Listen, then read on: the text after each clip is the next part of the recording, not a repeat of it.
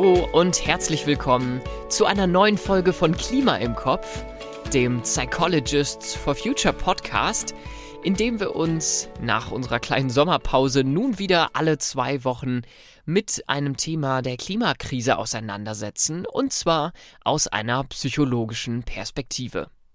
Ich bin Armin, Psychologe und ich habe heute die Ehre, unsere allererste Spezialfolge zu moderieren. Wir haben heute nämlich einen eher internen Blick in Form einer Buchvorstellung geplant.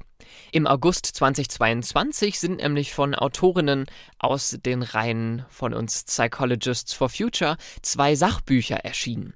Das Buch, um das es sich heute drehen soll, ist das Buch Klimagefühle. Wie wir an der Umweltkrise wachsen, statt zu verzweifeln. Geschrieben haben das Lea Dom und Mareike Schulze, die beiden Gründerinnen der Psychologists for Future, und das Buch ist erschienen im Knauer Verlag. Lea ist tiefenpsychologische Psychotherapeutin und hat im Rahmen einer kleinen Online-Buchvorstellung ein bisschen was über die Entstehung des Buchs erzählt und ähm, ja, so die Stellen, die für sie auch besonders berührend äh, waren, herausgestellt. Da wollen wir heute immer mal ein bisschen zurückspringen in diese Buchvorstellung und es wird später auch einen Ausschnitt aus dem Buch zu hören geben. Wie der Titel des Buches schon erahnen lässt, widmet sich das Buch so im Kernstück Kapitel für Kapitel den verschiedenen Klimagefühlen. Also zum Beispiel Ärger und Wut, Trauer und Verzweiflung, Schuld und Scham, aber auch Hoffnung und Mut. Eine der Kernaussagen des Buchs ist, und die finde ich besonders schön, dass all diese Klimagefühle nicht pathologisch sind, sondern gesund dass sie nicht übertrieben sind, sondern angemessen, dass sie nicht gefährlich sind, sondern bereichernd. Zum Einstieg in unsere Buchvorstellung erzählt Lea uns nun ein bisschen was über die Entstehung des Buchs und schildert vor allem, ja, zu welchen Gefühlen es äh, leichter zu schreiben war und zu welchen dann doch herausfordernder. Das war beim Schreiben echt so eine Sache. Wir haben angefangen und haben erstmal so Wut und Ärger, ne? das können wir. Raus, raus, raus, alles rausgeschrieben. Kam auch von den anderen Beteiligten, kamen die meisten Beispiele zu Wut und Ärger. Das hat richtig gefluppt, zack, war das erste Kapitel eingetütet. Wir hatten irgendwie ein gutes Gefühl, wenn das jetzt so weitergeht, dann haben wir das Buch jetzt bald in der Tasche. Angst ging auch noch ganz gut, huh, aber dann wurde es zäh. Also allein da in die Traurigkeit reinzugehen und da einzutauchen, was die alles für Facetten hat, boah, das hat echt eine Schwere. Und gleichzeitig finde ich es wichtig, das alles drin zu haben, gerade in dem Wissen, dass es viele Leute durchaus so empfinden und damit auch ein Stück weit alleine sind. Dann gab es beim Kapitel Hoffnung, gab es so ein Phänomen, dass Mareike und ich erstmal so keine falschen Hoffnungen so reingeschrieben haben ins Buch. Also das war uns irgendwie wichtig, dass wir nicht jetzt in so ein Hoffen reingeraten, was einfach überhaupt nicht so einen, so einen wahren Kern hat und was mit der Realität nicht zu vereinbaren ist. Und aber das irgendwie auf diesem Boden dann doch so ein paar Punkte entstanden sind, die Hoffnung machen. Aber das war erst im Prozess. Also das kam nicht direkt, sondern wir mussten praktisch erstmal runterschreiben, weswegen wir alle schon mal keine Hoffnung haben.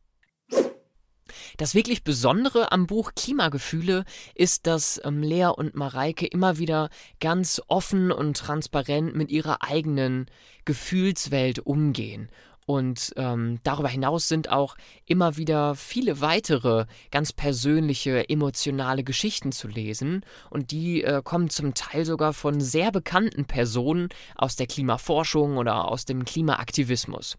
Lea erzählt uns, wie es dazu kam. Also wir hatten erst angefangen zu schreiben und einfach drauf losgeschrieben.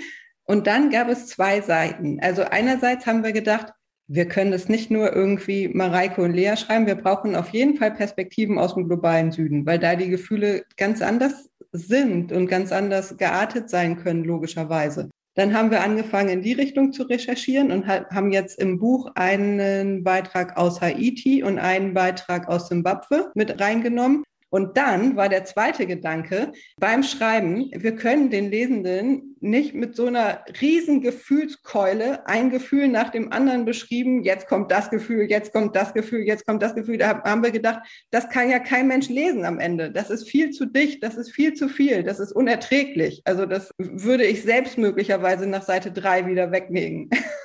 Und deswegen haben wir probiert, das zu machen, was wir ja auch WissenschaftlerInnen manchmal empfehlen in unseren Kommunikationsseminaren, nämlich dass wir ein bisschen mehr Storytelling mit reinnehmen und das mit persönlichen Geschichten verknüpfen zu den unterschiedlichen Emotionen. Und dann haben wir überlegt, wen fragen wir? Und Mareike, naja, so wie das mit den Psychologists auch angefangen hat, kommen wir fragen mal die Großen. haben vielleicht nicht so richtig damit gerechnet, dass da wirklich wer antworten würde, aber die haben es gemacht. Und die haben uns sofort, also ganz schnell und spontan zum Teil, irgendwelche Gefühlsbeiträge geschickt, auch wirklich tief über ihr Innenleben. Das war berührend, das war krass. Und gleichzeitig hat es uns irgendwie gezeigt, dass es da eine Notwendigkeit gibt, dass wir darüber sprechen und dass wir darüber auch irgendwie ins Gespräch kommen von verschiedenen Seiten. Lea gibt uns direkt auch mal ein paar Beispiele für diese persönlichen Gefühlsgeschichten und erzählt uns, welche sie davon besonders berührt haben. Angefangen mit Carola, Carola Rakete, die einfach so inspirierend ist. Mit der haben wir gezoomt. Und hinterher war ich so voller Ideen, was ich noch alles machen könnte. Und also die hat einfach als Person so eine Ausstrahlung, das ist mir extrem hängen geblieben. Das war richtig, richtig wertvoll. Dann, was sehr berührend war, war Özcan Terli, der wirklich uns seinen ganzen Ärger entgegengeschleudert hat. Also man kann das in dem Buch dann auch nachlesen wo wir so dachten, wow, also so viel Wut und Ärger. Also das hat mich auch berührt, auf eine andere Art und Weise allerdings. Also eher im Sinne von so ein bisschen Erschütterung. Und drittens, und das ist dann auch praktisch schon fast die Überleitung zu dem Teil, den ich gleich lesen würde, ist jetzt jemand gar nicht so berühmtes, sondern was mich auch berührt hat, ist Ingrid Zobel-Gajek. Das ist eine etwas ältere Frau, 60 plus, aus Bad Münstereifel, Hochwasser geschädigt, die uns ihre Erfahrungen aufgeschrieben hat. Und das war, also sie hat das einfach so hingekriegt, das so aus dem Leben gegriffen. Also ich finde, man, man leidet so ein bisschen mit beim Hören. In genau diese Geschichte von Ingrid Zobel-Gajek, die die Flutkatastrophe von 2021 miterlebt hat, wollen wir gleich nun selbst mal ein wenig abtauchen. Diese Geschichte ist im Kapitel äh, zum Thema Angst in dem Buch Klimagefühle zu finden und bildet eigentlich so einen Erfahrungsbericht zu den Ereignissen der Flutkatastrophe ab. Darum auch an dieser Stelle der explizite Hinweis, insbesondere natürlich an diejenigen, die selbst von der Flutkatastrophe betroffen waren. Wenn ihr euch nicht wohl damit fühlt, so einen Erfahrungsbericht zu hören, dann überspringt doch gerne die nächsten viereinhalb Minuten. Ich werde jetzt in jedem Fall gleich einen Ausschnitt aus dem Buch vorlesen und dann hören wir anschließend von Lea, wie sie und Mareike das Ganze noch weiter einordnen.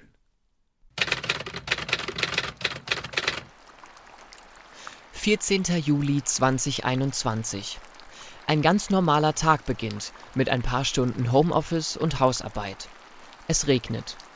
Am Nachmittag fahre ich mit unserer jüngsten Tochter zu ihrem zukünftigen Arbeitgeber. Der Ausbildungsvertrag soll unterschrieben werden. Es regnet. Auf dem Rückweg wollen wir einen Café besuchen, leider geschlossen. Wir treten den Heimweg an. Es regnet. Zum ersten Mal fällt der Satz, hört das auch noch mal irgendwann auf zu regnen? Ich antworte, es sind 200 Liter pro Quadratmeter gemeldet. Ich denke, die Erft wird wohl voll werden. Zu Hause angekommen ist die sonst so lauschige Erft bereits ein reißender Fluss geworden.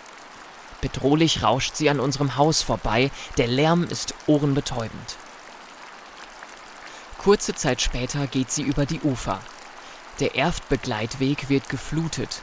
Das Wasser erreicht unseren Vorgarten, dann die Zufahrt, und wenige Minuten später die Garage. Nachbarn rufen bereits um Hilfe. Noch ein knapper Meter bis zu unserer Haustür. Ich bin sicher, dass es so weit nicht kommen wird. Unser Zuhause ist sicher. Eine uneinnehmbare Festung gegen die Widrigkeiten des Lebens, denke ich. Feuerwehrleute informieren uns, dass das Dorf bereits abgeriegelt ist. Sie müssen fast schreien, damit wir sie hören. Verstehen tun wir sie nicht. Kurz darauf geht der Strom weg und das Wasser sucht sich den Weg in unser Haus. Mit aller Kraft stemmen wir uns dagegen. Nach kurzer Zeit wird klar, Game over. Wir verlieren den Kampf. Wichtiges bringen wir noch in Sicherheit, stehen aber ohnmächtig vor dem Ereignis. Das Mobilfunknetz bricht zusammen, niemand ist mehr zu erreichen. Der Ungläubigkeit folgt Angst. Wir sind dem, was da gerade passiert, ausgeliefert. Wir können nichts mehr tun. Aus der Angst wird Todesangst. Der Partner unserer Tochter ist noch unterwegs. Sie weiß nicht, ob er es geschafft hat, sich rechtzeitig in Sicherheit zu bringen. Wir wissen nicht, wie hoch das Wasser im Haus steigen wird. Was bleibt, ist Hoffnung, weil nicht sein kann, was nicht sein darf. 15. Juli 2021. Um 5 Uhr trauen wir uns wieder in die untere Etage. Das Wasser ist verschwunden, aber die gesamte Einrichtung zerstört. Vor der Tür treffen sich die Nachbarn, viel gesprochen wird nicht, Worte fehlen. Fassungslosigkeit steht in den Gesichtern, Tränen fließen erst später. Es beginnt das große Aufräumen. Der Schlamm muss raus und alles, was mit dem Wasser in Berührung gekommen ist. Ich fühle mich wie in einem Tunnel, denke nicht, fühle nicht, funktioniere nur noch. Zwei Tage später ist unser Dorf voller Menschen. Die Solidarität ist überwältigend.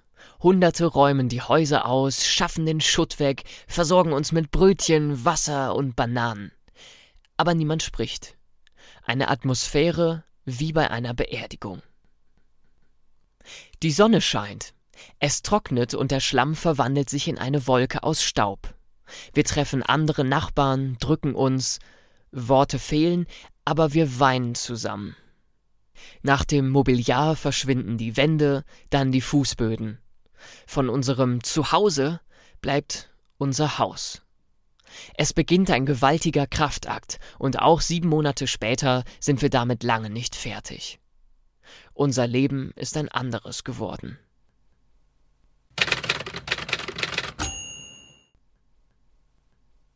Nach dieser intensiven Geschichte liest Lea uns nun selbst noch den nachfolgenden Ausschnitt aus dem Buch vor, in dem sie und Mareike diese Erzählungen von Frau Zobel-Gajek zunächst in den größeren Gesamtzusammenhang der Klimakrise setzen und dann natürlich insbesondere psychologisch einordnen. Neben den enormen Opferzahlen entstanden bei der Flutkatastrophe Sachschäden in Höhe von ca. 33 Milliarden Euro allein in Deutschland. Wie lange werden Versicherungen in solchen Fällen noch greifen und solche milliardenschwere Hilfeleistungen stemmen können? Die Münchner Rück, die größte Rückversicherungsgesellschaft der Welt, beschäftigt sich schon seit vier Jahrzehnten mit den zunehmenden Risiken für Versicherungsgesellschaften. Klar ist, irgendwann werden Schäden nicht mehr versicherbar sein. Schon jetzt übersteigen die Kosten für Schäden aus Naturkatastrophen deutlich die versicherten Schäden. Dies ist im Übrigen ein Punkt, der gerne ausgeblendet wird, die wirklich immensen Folgekosten durch das Nichthandeln der Regierenden. Das Argument, dass Klimaschutz zu teuer sei, wirkt dabei einfach nur lächerlich. Kein oder mangelnder Klimaschutz wird in den nächsten Jahren immer mehr kosten als wirksamer Klimaschutz. Was für ein Ausmaß an Generationenungerechtigkeit damit einhergeht, kannst du dir vorstellen, denn die Folgekosten müssen auch im monetären Sinne die nachfolgenden Generationen tragen. Und dann ergänzen wir noch eine psychologische Einordnung.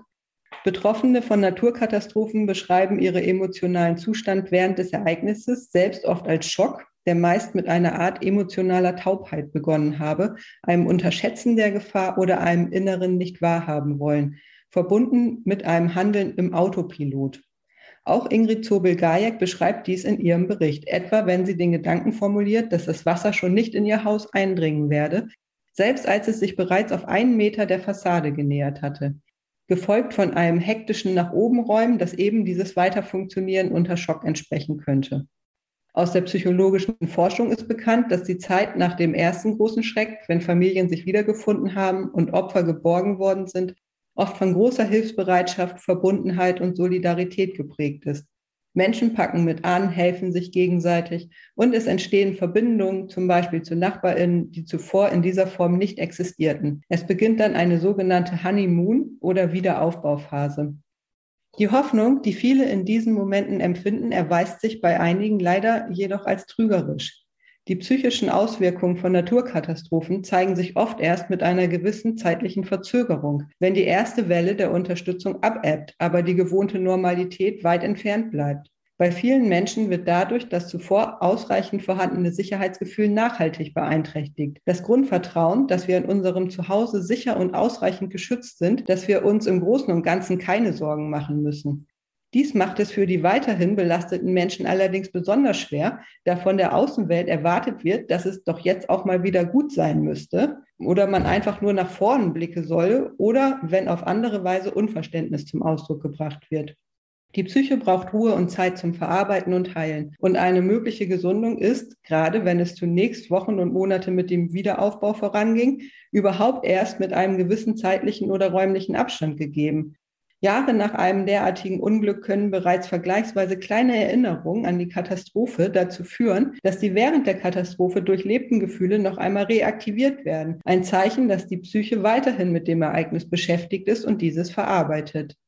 Äußern tut sich dies dann beispielsweise in psychischem Stress, Ängsten, aber auch posttraumatischen Belastungsstörungen, Schlafproblemen oder erhöhtem Alkoholkonsum.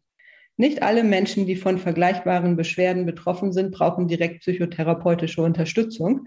Und dennoch, die Behandlungskapazitäten im Gebiet der Psychotherapie waren bereits vor Corona unzureichend und müssen mit Blick auf die zunehmende Wahrscheinlichkeit von Extremwetterereignissen dringend aufgestockt werden wobei es tatsächlich eine ausreichende Zahl von Psychotherapeutinnen und Psychologinnen gibt. Allein die Zahl der Kassenzulassungen ist zu klein. Ein Punkt, in dem wir PolitikerInnen durch unser Handeln beeinflussen können. Denn leichter wird es weder für die bereits Betroffenen noch für die Menschen, denen Vergleichbares droht, bestimmt nicht. Vielleicht nochmal kurz zusammengefasst. Also diese krasse psychische Belastung solcher Extremwetterereignisse, die ja auch bei ja, Ingrid Zobel-Geier sehr ausdrücklich rauskommt, die beschränkt sich also nicht nur auf die Extremsituation selbst, sondern hält natürlich auch noch eine lange Zeit danach an und hat da auch schwerwiegende Konsequenzen. Lea schildert uns nur noch mal, welchen Aspekt aus der Geschichte von Frau Zobel-Gajek sie persönlich am ja, intensivsten getroffen hat. Ich glaube ganz zentral, dass man sich in der eigenen, in der eigenen Wohnung nicht mehr sicher fühlt, ne? was ja so ein ganz intimer Ort ist, wo wir uns so irgendwie eingemuckelt haben, bestenfalls und uns sicher fühlen und die Sachen um uns herum haben, die uns wichtig sind und die uns Bedeutung geben. Und ich glaube, dass wenn das plötzlich zerstört ist, es eben so was ganz Tiefes in uns berührt. Ja, und ich glaube, dass dieser Moment, wenn wir was hoffen und dann feststellen, scheiße, das klappt nicht das wird nicht funktionieren und das kann ich eigentlich aufgeben, dass das was ist, was viele von uns kennen, möglicherweise auch schmerzhaft kennen. Und ich finde, das hat sie gut beschrieben, also wie das da in diesem Moment mit der Tür so gekippt ist. Ein eigener größerer Abschnitt des Buchs beschäftigt sich dann nochmal spezifisch mit Kindern und dem Kinderkriegen. Das Thema betrifft Lea als Mutter von zwei Kindern natürlich auch persönlich besonders und darum gibt sie uns zu diesem Thema einmal Einblick in ihre eigene Gefühlswelt. Ich platze vor Gefühlen, wenn es um die Kinder geht. Ich glaube, dass das letztlich der Grund ist, weswegen ich mir dieses ganze Klimazeug überhaupt antue. Damit hat es angefangen bei mir von Anfang an, also auch als mir diese das Ausmaß der Krise klarer geworden ist. Da war es von Anfang an mit dem Kinderthema verknüpft. Ich habe seit Jahren Albträume, die sich immerzu auf die Kinder beziehen, auch letzte Nacht. Also irgendwelche Naturkatastrophen und ich muss die retten oder die sind in besonderer Gefahr. Das ist eigentlich das sich wiederholende Motiv. Ja, und äh, deswegen sind meine Gefühle zu dem Kinderthema total ambivalent. Ich bin froh, dass sie da sind und gleichzeitig puh, also denke ich auch manchmal, wenn ich ganz ehrlich bin, es wäre auch eine Entlastung, keine Kinder zu haben, weil die Verantwortung einfach nicht so groß ist. Ich empfinde das jedenfalls wie so ein zentnerschwere Last, dass ich irgendwie tun muss, dass, dass die eine gute Zukunft haben. So, zumindest das, was in meiner Macht steht. Um diese Buchvorstellung nun mit etwas positiv, Hoffnung machendem abzuschließen, geht Lea nun nochmal auf den Untertitel des Buches ein wie wir an der Umweltkrise wachsen, statt zu verzweifeln. wir wussten ziemlich früh, dass der Verlag das gerne als Untertitel haben wollte und dass das vorne mit draufstehen würde. Ne? Und dann haben Mareike und ich da über Traurigkeit geschrieben. Uns ging es richtig schlecht. Wir saßen irgendwie auf dem Sofa, haben gedacht, oh Gott, es ist alles so furchtbar. Und dann haben wir gedacht, was schreiben wir eigentlich gerade für ein Buch? Können wir das eigentlich überhaupt äh, authentisch schreiben, dass wir jetzt daran wachsen, statt zu verzweifeln? Das ist gerade überhaupt nicht der Fall. Und jetzt im Nachhinein aber doch ein bisschen. Also ich bin wirklich der festen Überzeugung, dass diese Auseinandersetzung mit den damit verbundenen Gefühlen, dass die einen Wert hat. Und zwar nicht nur individuell so, sondern dass es tatsächlich dazu führen kann, dass wir einerseits einen, Antrieb zum Handeln erlangen können und andererseits aber auch sowas wie eine Glaubwürdigkeit. Ich glaube, dass es leichter ist, auch fürs Umfeld da anzuknüpfen, wenn sie merken, da geht es weiter, die Person steckt nicht in der Traurigkeit fest, auch wenn es da drei Wochen auf meinem Wohnzimmersofa der Fall war, sondern es geht irgendwie weiter und wir machen was draus und das ist sogar gar nicht so schlecht und da kommt am Ende was bei raus und wir äh, bilden Banden und halten zusammen. Wir bilden Banden und halten zusammen. Das ist doch ja ein wunderbares Schlusswort und auch eine coole Vorstellung, was aus so einem ganz offenen Teilen von Klimagefühlen entstehen kann. Darum auch, wie immer am Ende unserer Folgen, ein Handlungsimpuls an euch. Wenn der Gedanke an die Klimakrise in euch etwas regt, und da gehe ich jetzt einfach mal von aus, dann haltet damit doch nicht hinterm Berg, sondern teilt eure Klimagefühle, teilt eure Gefühle mit euren Mitmenschen und habt selbst wiederum ein offenes Ohr für die Gefühlslage der Personen in eurem Umfeld. Wenn euch nach den Erzählungen von Lea nun äh, die Leselust gepackt hat, dann äh, schaut mal in die Show Notes, da findet ihr den Link zu dem Buch Klimagefühle. Oder ihr geduldet euch noch zwei Wochen und hört euch an, welches zweite Sachbuch noch aus den Reihen der Psychologists for Future entstanden ist. Denn ja, Buchvorstellung Teil 1 war nicht zufällig gewählt, dort findet ihr dann noch den zweiten Teil. Wie immer freuen wir uns, wenn ihr unseren Podcast weiterempfehlt, wenn ihr eine Bewertung hinterlasst oder sogar eine kleine Rezension schreibt. Dann sage ich danke fürs Zuhören, bis bald und macht's gut.